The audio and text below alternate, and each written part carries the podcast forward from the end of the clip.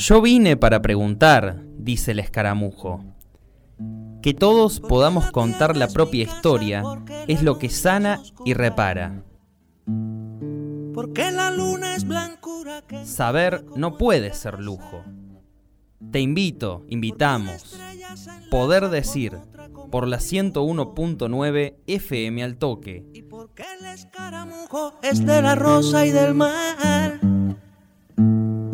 Yo vivo de preguntar, saber no puede ser lujo. Yo vivo de preguntar, saber no puede ser lujo. Jugar porque es un derecho humano que nos corresponde. Jugar porque nos hace más libres. Jugar porque sabemos que sin otras es imposible jugar, porque nos entró en el cuerpo aquello de que todas las transformaciones son colectivas. Jugar para que nuestros compañeros sepan que podemos ser más felices y vivir una vida más justa si ese rato que estamos en la cancha ellos también cuidan a nuestras hijas e hijos.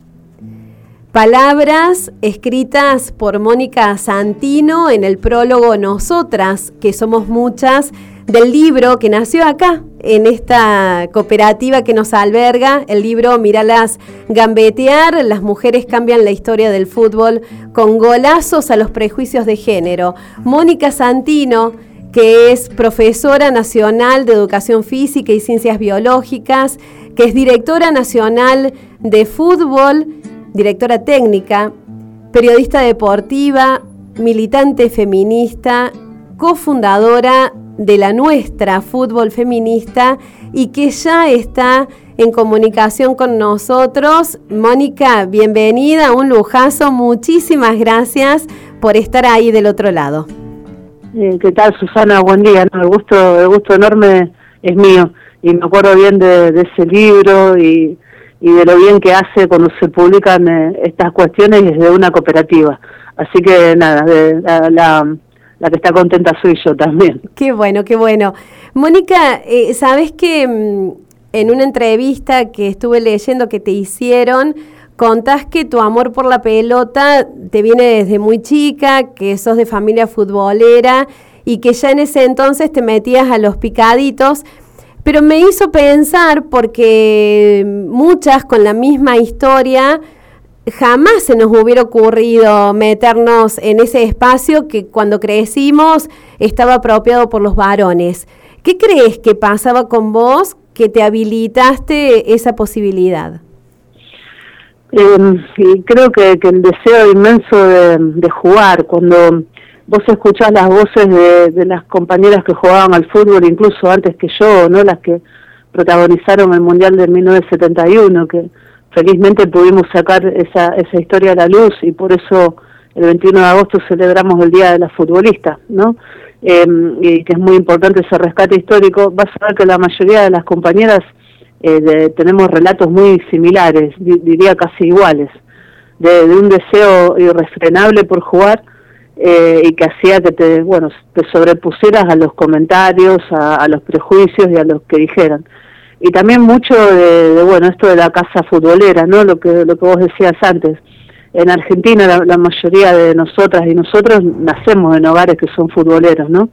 Y que el fútbol eh, de alguna manera constituye la, alegría, la tristeza, eh, la bronca, todas las emociones posibles se reúnen en un partido de fútbol cuando seguís a un equipo y a un club y yo crecí en ese clima, ¿no? Yo veía fundamentalmente a los varones de mi familia, a, mi abuelo y a mi viejo, eh, todo eso, ¿no? Todo eso juntos, llorar, abrazarse, pelearse, eh, discutir, ¿no? Eh, apasionadamente, que la salida del domingo fuera ir al club apenas el club abría y volvernos cuando el club cerraba, y después ver una, una cantidad de varones en la puerta de mi casa, en la calle, jugando, y yo lo veía y me parecía, no sé, eh, la palabra divertido o lindo me, queda corta, ¿no? Yo, veía ahí eh, caras que se transformaban, eh, formas de, vincularse, eh, la forma de elegir compañeros para que jueguen en, cada equipo, ponerse de acuerdo para juntar plata para comprar una pelota. Em, bueno, para mí eso era maravilloso, entonces me, me hizo sobreponer, yo creo que no conscientemente, cuando sos niña o niño lo que querés es jugar. Entonces, bueno, vas y jugás.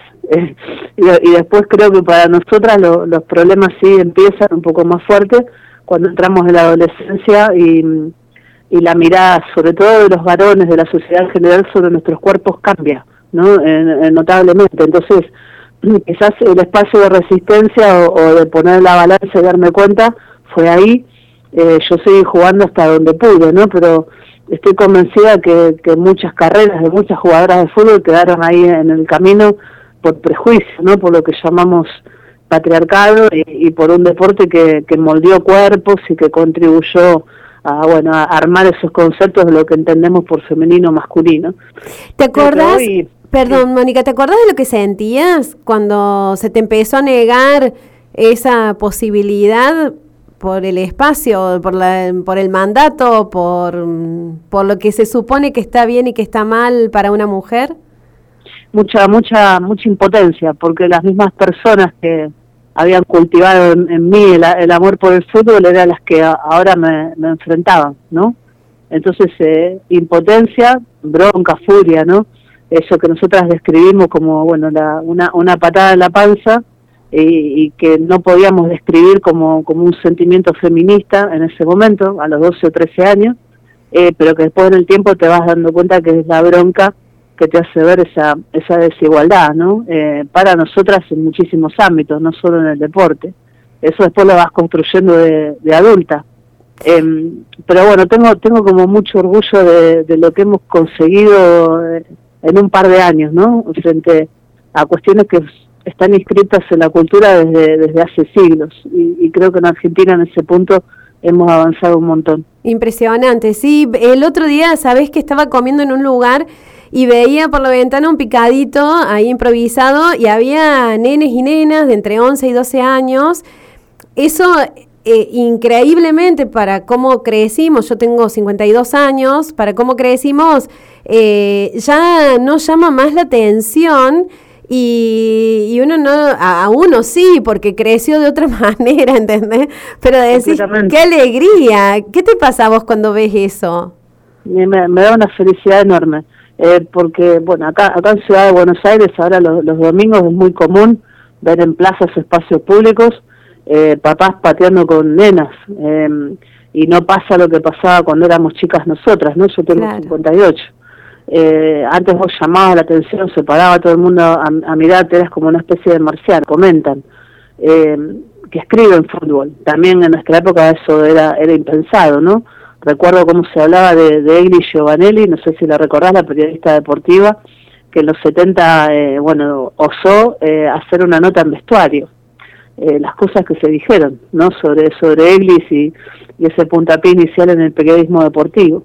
Entonces, como también pienso y sostengo, como, como dice eh, el escritor Juan Sasturain, que, el fútbol es un relato, me parece que hay, hay una, una narrativa nueva que arranca, que es con nosotras, eh, que embellece el fútbol, que le da, bueno, matices de, diversidad, y que quizás en eso también estemos colaborando mucho en, en bueno, en, esa parte quizás no tan buena que el fútbol tiene, ¿no? Cuando, cuando escuchas hablar de violencia, cuando hay padres y colgados del alambrado gritando por niños chiquitos cuando están en la edad de jugar. Bueno, creo que nosotras podemos aportar ahí montones de cosas para tener un fútbol más, más justo, más equitativo y garantizar el acceso al deporte, ¿no? Me parece muy importante que, que las niñas tengan lugares de competencia y que no les pase como les pasa a algunas jugadoras de distintos lugares del país que a los 12 años se quedan sin jugar porque no hay competencia posible y las ligas no, no admiten fútbol mixto, ¿no?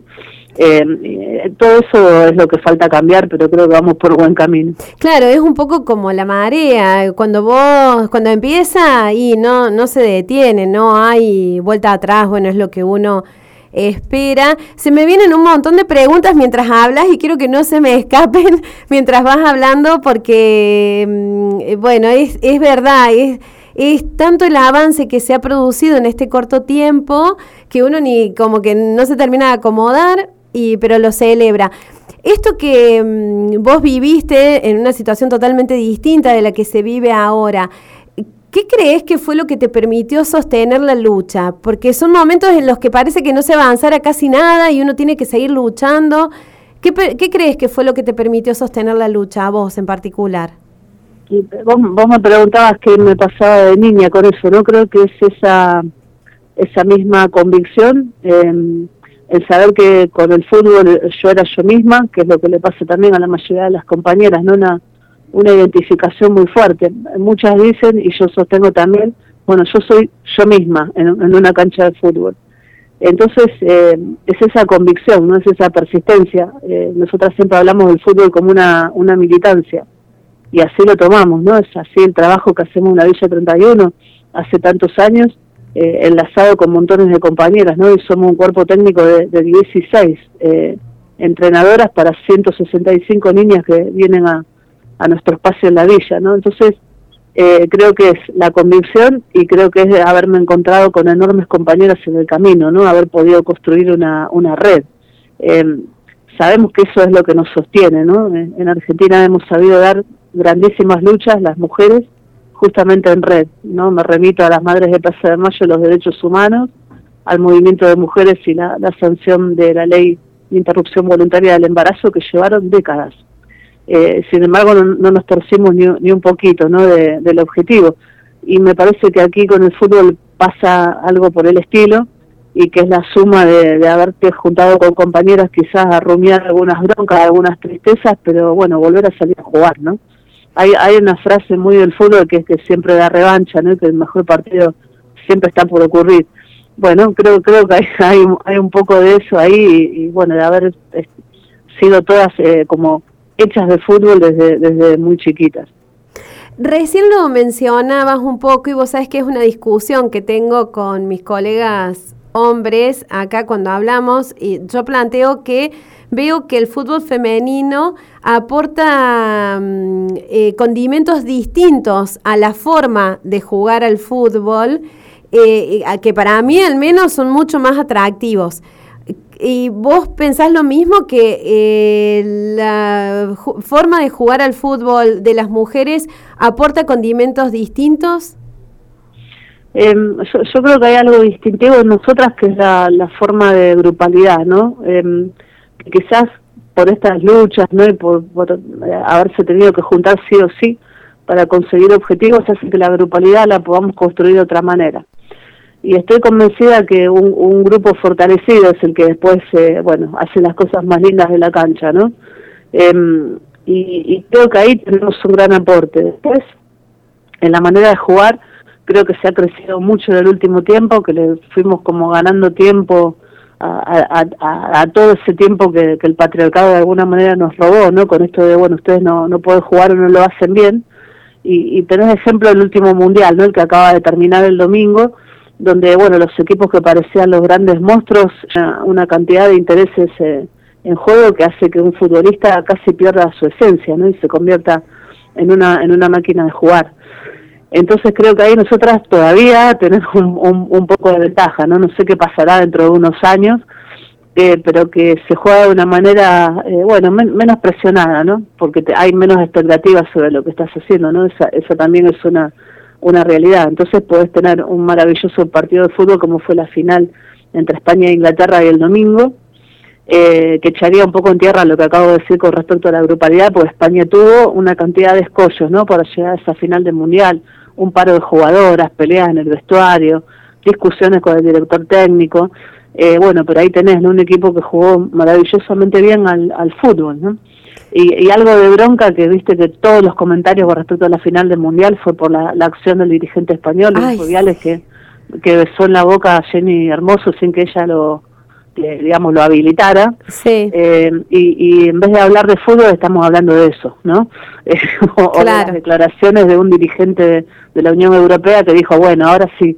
Eh, juegan también como los hombres, ¿no? Una, una cosa así. No, no. Em, pero bueno, eh, nada, vamos en el camino de, transformarlo todo y, y, ya pasarán otras cosas, ¿no? Pero la acción de ese dirigente español, la verdad que no solo es condenable, eh, sino lo terrible es que, bueno, lo naturaliza, ¿no? Completamente. Bueno, nada, pasó porque pasó, no, está, no está grave, ¿no? y, lo, y lo pone afuera de él como si él no hubiera tomado la decisión. Terrible, terrible, pero eh, no quiero detenerme en eso y sí aprovechar porque estuviste, o tengo mal el dato, estuviste eh, ahí en el, eh, en el Mundial de Fútbol Femenino, ¿no? Sí, viajamos con una compañera de la nuestra, pudimos, estuvimos una semana nada más, pero pudimos ver Argentina-Italia, Argentina-Sudáfrica en cancha, bueno, una experiencia inolvidable. Mucho orgullo por nuestra selección, por lo que desplegó en terreno, por lo que pudo hacer, salir a jugar de igual a igual y, con una idea de juego, que eso para nosotras es un avance, por más que los resultados no, no se hayan dado, ¿no? Eh, pero vivir un mundial en, el mismo país y cancha llena y, y, que todos los partidos se pasaran por la televisión y los comentarios en los medios de comunicación, bueno, en una cultura así muy distinta, ¿no? Estábamos a miles y miles de kilómetros de casa, fue una, experiencia inolvidable. Y mm, bueno, esto también que lo da como algo distintivo, donde eh, el objetivo era la superación sobre lo hecho y no tanto un objetivo exitista el que llevó la selección argentina al Mundial. Claro, claro que sí. lo que se esperaba a ver como resultado deportivo era conseguir los primeros tres puntos en un mundial, nunca ganamos un partido y poder pasar la fase de grupos. Eh, no se pudo, creo que, que el momento del, de, a ver, donde este objetivo se truncó es cuando Italia mete ese gol en el minuto 87, ¿no? Ah, Argentina qué terrible. Empatado ese partido, bueno, vamos a jugar con Sudáfrica, capaz, capaz con otra predisposición. Creo que el mejor momento del Mundial es la remontada contra Sudáfrica, cuando se logra empatar el partido 2 a 2 después de un muy mal primer tiempo pero tanto contra Italia como contra Suecia se jugó de igual a igual contra selecciones que son más poderosas, ¿no? que tienen otro tiempo de desarrollo, con futbolistas que son tratadas como atletas a edad temprana, ¿no? Ahí es nuestro, nuestro gran déficit. Eh, pero hay enormes jugadoras que dejan la selección y también dejan un legado enorme, ¿no? Hablo de Estefanía Banini, hablo de Florencia Bonsegundo, eh, que lo han dado todo por el fútbol. Eh, y que haya muchas niñas reflejándose en ellas, creo que eso es importantísimo. Sí, Me eh, que se arrancó un camino de, selecciones que, hay que seguir por más que los resultados no se hayan dado. Claro, claro, es que el triunfo eh, hay que verlo ahí y bueno, y seguir luchando para eh, conseguir los objetivos. Em, Mónica, hubo una selección de fútbol femenino argentino que logró algo impensado eh, un 21 de agosto de 1971 en México, también muchos años antes que la selección de Bilardo eh, consiguiera la segunda copa para la Argentina. Eh, ¿Nos contás un poquito esto? Porque no sé si todo el mundo lo conoce, si bien ya ha salido a la luz, algo que estuvo silenciado durante muchos años. Sí, sí, yo creo que, es un logro inmenso haber rescatado la historia de esas jugadoras que se juntaron para jugar un mundial no oficial, no organizado por la FIFA, organizado por, por empresarios casi como, como un espectáculo, ¿no? Como, bueno, no, qué sé yo, la palabra circense me es un poco dura, pero es como eso, era organizar un, un espectáculo atractivo. Juntaron ocho selecciones de distintas partes del mundo y estas compañeras se subieron a, a un avión y se fueron al Distrito Federal. Hay que ubicarse en el tiempo, ¿no? Hace 52 años en 1971.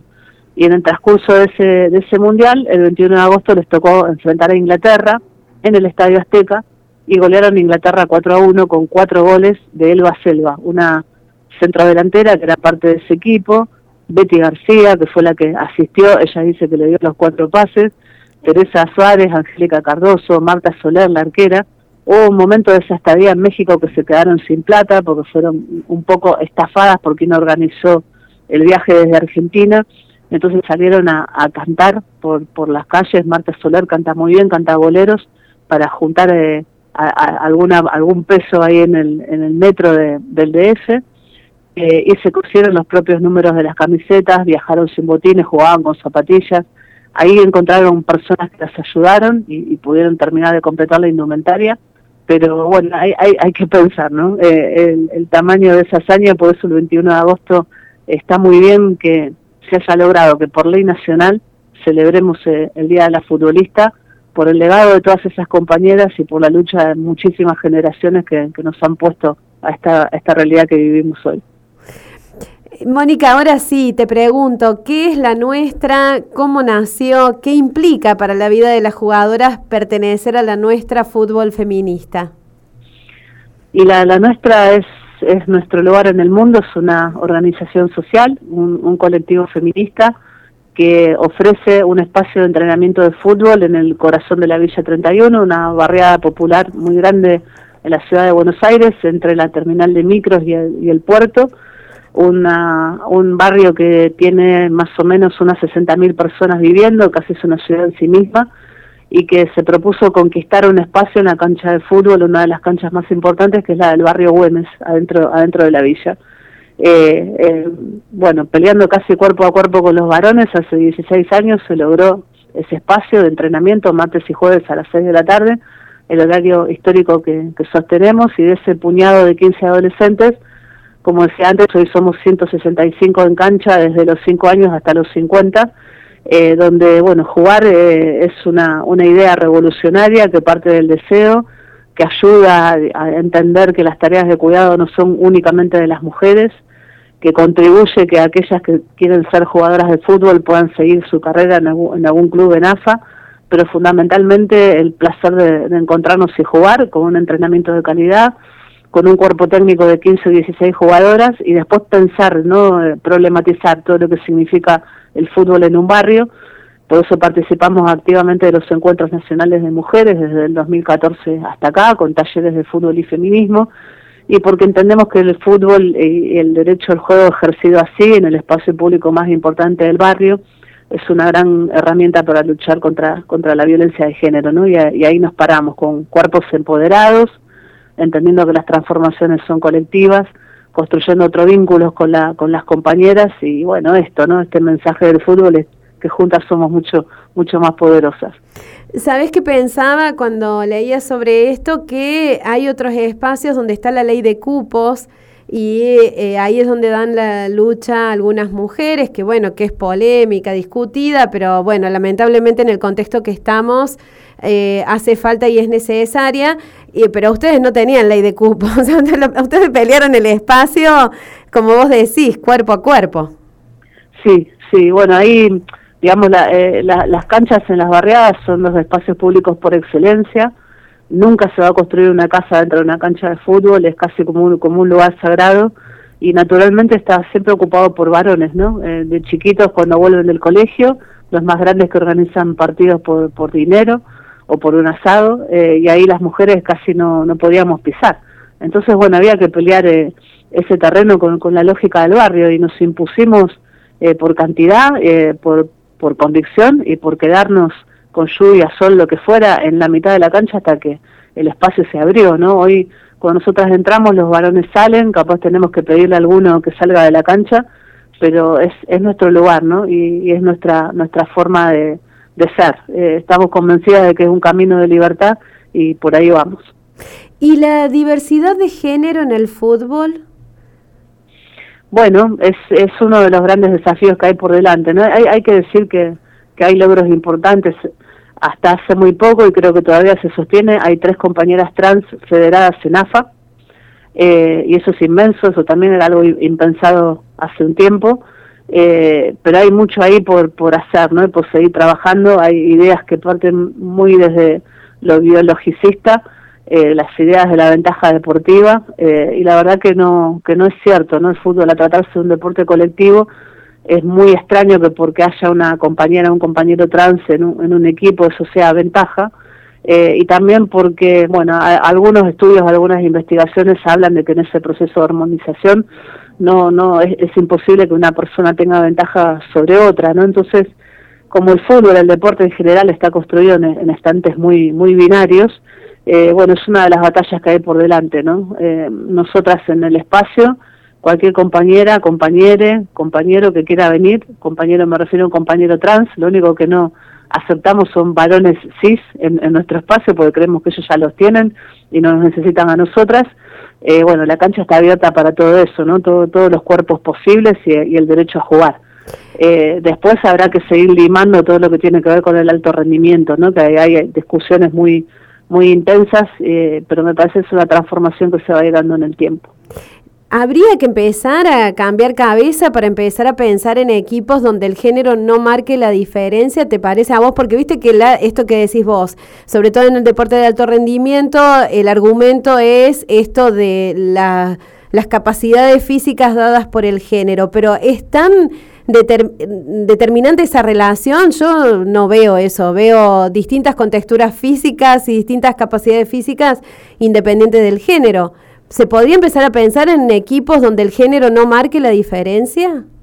Eh, yo creo que sí, que hay que empezar a hacerlo, ¿no? Que no sé cuánto tiempo va a llevar, porque insisto que el deporte de alto rendimiento está organizado así y me parece que ahí va, va a llevar una cantidad de tiempo las discusiones y las formas y los entrenamientos. Lo que sí creo que en esta etapa lo que tenemos que hacer es habilitar el deporte, el derecho a jugar para todas las personas y todas las identidades. Argentina tiene una ley de identidad de género que es un orgullo eh, mundial, que es ejemplo. Habla de la autopercepción, ¿no? Eh, tiene casi una belleza en el tecnicismo, ¿no? Y cómo, cómo está redactada, el derecho a la autopercepción a cualquier, a cualquier persona. Entonces, parándonos en esa ley, espacios de educación física, espacios de deporte en general, debemos abrir, ¿no? La, las puertas y sacarnos todos los prejuicios de encima, sobre todo quienes somos entrenadores, entrenadoras o profesores o profesoras de educación física. Me parece que el alto rendimiento es algo posterior. Yo no veo, eh, digamos, una cantidad de población trans dispuesta a entrar al alto rendimiento. Eh, sí lo que veo es una cantidad de población trans que sufre en la clase de educación física, ¿no? Entonces, iría, iría por el primer escalón eh, y, lo demás va, va a caer por su peso, ¿no? Porque nadie, nadie puede tapar el sol con la mano. Si volvieras a nacer, ¿harías algo diferente en tu vida? No, no, no, absolutamente nada, no. Eh, no sé, quizás, eh, bueno, poner más empeño en algunas cosas, ¿no? Que algunas cosas me hubieran salido un poco mejor, pero volvería a ser esta que soy porque de alguna manera haber luchado siempre por algo, nadie nos regaló nada, eh, me hizo mejor persona. Eh, me hace mejor persona a la, a la vista de mis hijas a la vista de mi familia, que es lo más importante para mí eh, entonces no, volvería a ser esta que soy plenamente convencida de lo que digo. Mónica Santino, un agradecimiento enorme de todos quienes formamos la comunidad del toque eh, por esta posibilidad de charla, porque es muy importante para nosotros y para poder compartirla con la audiencia. Pero te voy a hacer la pregunta de la que no se salva nadie de todos los que pasan por este espacio. Bueno. Eh, si tuvieras que dar gracias a algo o a alguien, ¿a qué o a quién agradecerías? Pueden, ser algunas personas o una sola. Lo que vos elijas.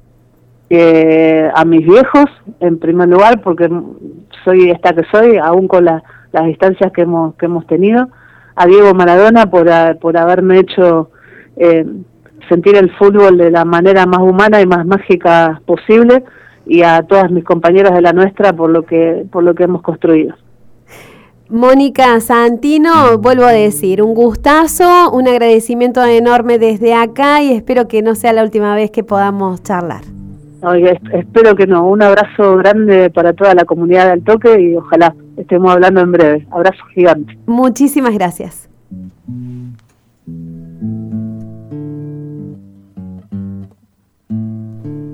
Agradecemos también, como siempre, a Darío Bartoccioni, que nos acompaña en los controles, y a vos, que estás ahí del otro lado, eh, por supuesto, siempre. Gracias porque le da sentido a esto que hacemos. Sabes que la semana que viene nos volvemos a encontrar.